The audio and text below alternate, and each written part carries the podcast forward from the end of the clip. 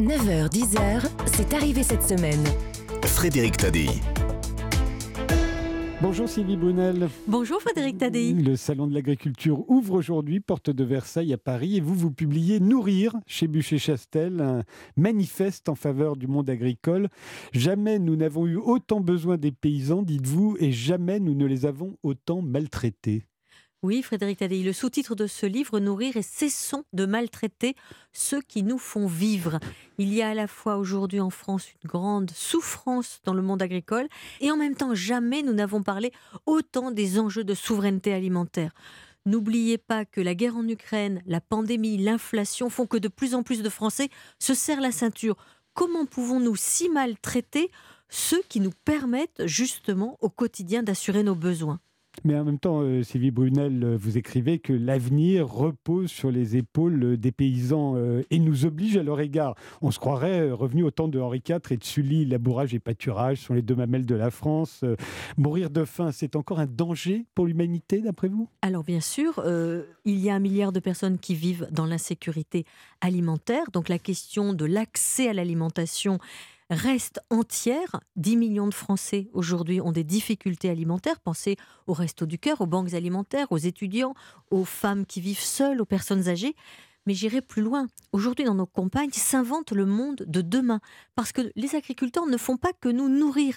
Ils inventent aussi des réponses dans ce qu'on appelle le biosourcé, c'est-à-dire la chimie verte qui nous permet de, nous de remplacer les énergies fossiles, les biocarburants. Et puis, ils stockent le carbone. On parle des plans climat quand vous avez un champ de maïs, une forêt cultivée, quand vous avez un verger, quand vous avez une prairie, eh bien, vous avez des territoires qui non seulement sont beaux, nous nourrissent avec des aliments de qualité, mais en plus nous permettent de faire face aux enjeux climatiques.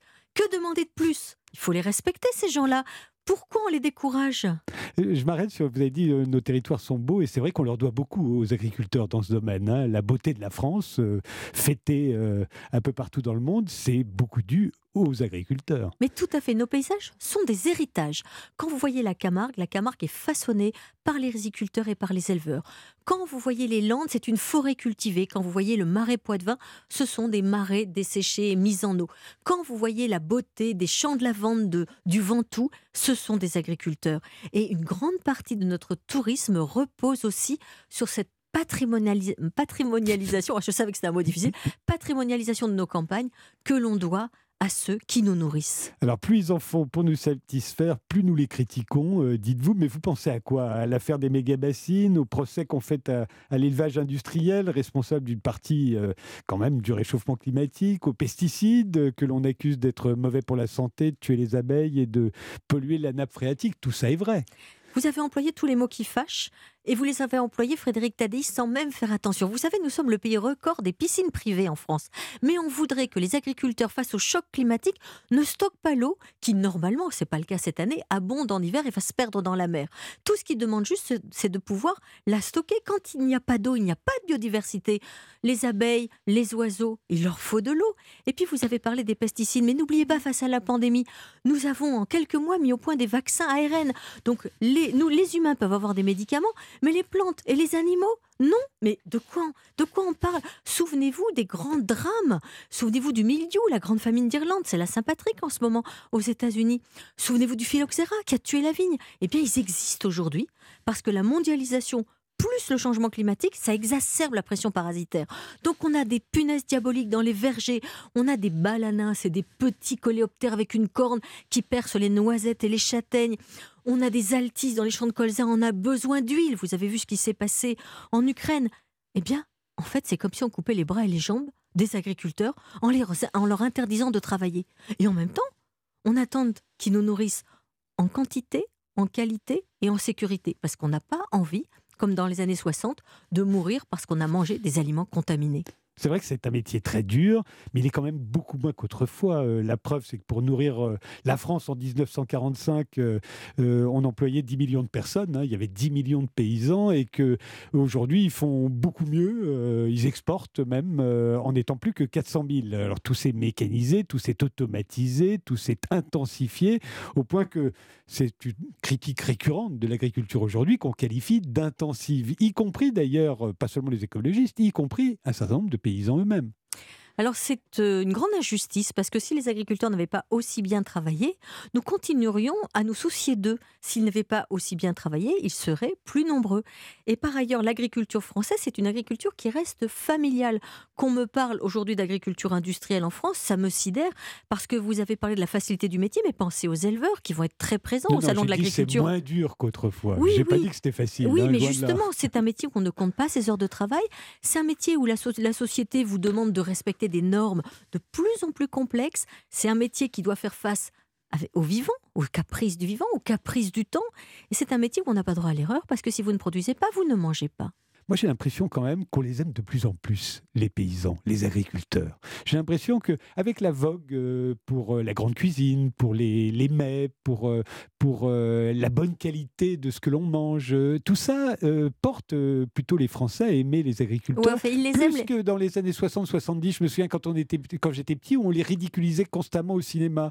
Euh, Aujourd'hui, on fait des films entiers à la gloire des agriculteurs. Oui, oui, mais on les aime petits, modestes, on les aime sur des micro-modèles, on les aime dans la proximité et on ne comprend pas que face aux enjeux alimentaires, face aux grandes villes, face à la pauvreté des ménages, il faut toute forme d'agriculture. Toutes les agricultures en France doivent exister parce que nous avons des terroirs très différents. Mais vous savez, avoir la chance encore de faire partie des dix premiers exportateurs de céréales mondiaux, alors que la faim a fait son grand retour, c'est un immense atout. On fait une pause, on se retrouve tout de suite. Effectivement, c'est ce dont je voulais vous parler, ces petites productions qu'on révère aujourd'hui. 9h, 10h, c'est arrivé cette semaine. Avec Frédéric Tadei sur Europe 1. En ce jour euh, d'ouverture du Salon de l'Agriculture, euh, nous sommes euh, avec Sylvie Brunel. Elle est professeure de géographie à la Sorbonne et elle publie Nourrir chez Bûcher-Chastel, un manifeste en faveur du monde agricole. Alors c'est vrai qu'on entend constamment, Sylvie, le bio c'est l'avenir, les petits producteurs locaux, la proximité, toutes les, grandes exploitations très modernes suscitent la méfiance. hein. Mais c'est quelque chose d'incroyable. Est-ce qu'on oserait renvoyer les médecins au docteur Knock? Est-ce qu'on oserait renvoyer les voitures aux- aux charrettes à cheval? Il n'y a que dans l'agriculture qu'on voudrait que l'agriculteur reste petit, modeste, sur des petits modèles en réalité pour faire face aux enjeux de la transition écologique, du changement climatique. Il faut faire face à des écosystèmes et à des méthodes de plus en plus complexes. Ça veut dire qu'il faut mobiliser des moyens, des moyens qui sont des machines, qui sont des outils d'aide à la décision, on veut plus, par exemple, de produits de traitement. Mais si vous n'avez pas de produits de traitement, il faut être capable d'anticiper les infestations parasitaires. Il faut être capable de pouvoir produire avec des normes de plus en plus compliquées. Et vous savez, il y a quand même un paradoxe. C'est qu'on demande aux agriculteurs de respecter des normes sociales et environnementales très très exigeantes, mais quand le consommateur franchit la porte d'un magasin, il va arbitrer en fonction du prix. Et il va acheter des produits parce qu'ils sont pas chers, qui sont souvent et de plus en plus des produits importés. Et donc ces agriculteurs se demandent un peu ce que la société attend d'eux, si ce n'est les renvoyer à la pénibilité, à la précarité, à la binette du passé, ce que, soit dit en passant, pas une seule personne souhaite faire. C'est devenu très difficile de gagner sa vie en tant qu'agriculteur. Pourquoi? C'est devenu difficile parce qu'on s'habitue à ce qu'un litre de lait, une baguette de pain, ça ne vaut pas grand-chose, parce que il y a une concurrence déloyale de la part de l'étranger, parce que nous voudrions des modèles où on produit peu, c'est le cas du bio par exemple, et on le vend cher, sauf que quand euh, les consommateurs se serrent la ceinture, ils n'acceptent plus de payer le prix du bio, et vous avez aujourd'hui un grand nombre d'agriculteurs qui cessent le bio pour retourner vers ce qu'on appelle à tort le conventionnel, en fait, les deux méthodes de production sont engagées aujourd'hui dans une véritable révolution verte, c'est-à-dire essayer de produire plus, mais mieux et avec moins. Ça demande des moyens, ça demande de la compétence, ça demande de la connaissance. Il y a 20 000 départs chaque année en France, 20 000 départs en retraite. Il n'y a que 13 000 installations. Donc il y a un risque aujourd'hui de perdre cette richesse agricole française parce que quand un agriculteur n'est plus là, c'est quoi? C'est le béton, c'est l'embroussaillement, c'est la friche, c'est la fermeture des paysages. Dans le Midi, c'est l'incendie. Donc il faut quand même se rendre compte que dans l'industrie, nous avons fait d'énormes erreurs. On a désindustrialisé la France. Dans l'énergie, on a fait d'énormes erreurs sur lesquelles on revient aujourd'hui. On parle du nucléaire, on parle même du charbon. Et dans l'agriculture, cessons de reculer face aux enjeux de souveraineté alimentaire dans un monde où la faim est redevenue une arme. Vous êtes pour un service civique agricole. Ça ressemblerait à quoi? Bah, Ça veut dire que vous savez, les jeunes aujourd'hui, ils n'ont plus confiance en l'avenir. On leur dit que le monde s'effondre. Ils marchent pour le climat. Eh bien, moi qui suis professeur à la Sorbonne, je vois les attentes très fortes de la jeunesse face à cette envie de changer le monde. Eh bien, dans les campagnes s'invente le monde de demain. C'est-à-dire que quand on est avec un professionnel de l'agriculture compétent, quel que soit hein, son modèle de production, on se rend compte à quel point c'est compliqué de travailler avec le vivant, à quel point c'est compliqué de faire face aux chocs climatiques, météorologiques. il y a tellement de choses à apprendre, tellement de compétences. Est-ce que vous savez, par exemple, Frédéric Tadei, que les agriculteurs sont les meilleurs stockeurs de carbone? C'est quelque chose d'essentiel. Si vous voulez faire face au choc climatique, si vous voulez vous entrer pleinement dans les, champs climat, dans les plans climat, eh bien, il faut travailler avec les agriculteurs. Et pour moi, marcher pour le climat, c'est marcher pour l'agriculture. C'est notre modèle urbain qui pose problème. Des villes de plus en plus grandes, abritant de, de plus en plus de monde. C'est une aberration écologique. Mais on va quand même pas déporter les gens à la campagne comme les Khmer rouges. Donc il va bien falloir trouver des solutions. Mais vous savez, justement, le problème, c'est que les gens souffrent un peu dans les villes et ils repartent dans les campagnes. On le voit bien, les grands exodes de gens qui viennent passer des vacances à la campagne parce qu'ils adorent le verre ou le desserrement des mégalopoles. Mais dès qu'ils arrivent dans les campagnes parce qu'ils les trouvent belles, ils les trouvent belles parce que les agriculteurs les ont façonnées, ils n'ont de cesse que de pourrir la vie des agriculteurs. Ils supportent pas les mouches, ils supportent pas les tracteurs, ils supportent pas les traitements. Mais quand on ne traite pas, on ne mange pas, même en bio. Est-ce que le défi alimentaire, à votre avis, euh, Sylvie Brunel, est compatible avec le défi environnemental et avec le défi sanitaire? On veut vivre le plus longtemps possible en bonne santé. C'est pour ça qu'on a besoin d'agriculteurs excellents, parce qu'ils ont toutes les réponses du développement durable. Ils ont les réponses dans l'alimentation, dans les paysages, dans la biodiversité, dans le climat. Et en fait, nous avons besoin de leur rendre le respect qu'ils méritent. Nous avons besoin de reconnaître tous ces efforts qu'ils mettent en œuvre pour répondre à nos attentes contradictoires, hein, du beau, du sûr, mais du pas cher. Et nous avons besoin de les rémunérer correctement pour qu'ils restent, pour que les jeunes s'installent, pour que le travail à la campagne redevienne attractif. L'eau, c'est capital aujourd'hui, encore plus qu'hier, on a l'impression. Est-ce qu'en France, l'eau continue d'être bonne et abondante? La France est un des pays au monde qui est plutôt bien doté en eau, même si l'on sait que le changement climatique va engendrer des tensions plus fortes. Bon, cette année, c'est une année sèche. On le voit bien généralement, l'eau ne tombe pas au bon endroit au bon moment. Et quand il n'y a pas d'eau, il n'y a pas de vie. Quand il n'y a pas de vie, il n'y a pas de biodiversité, il n'y a pas d'agriculture.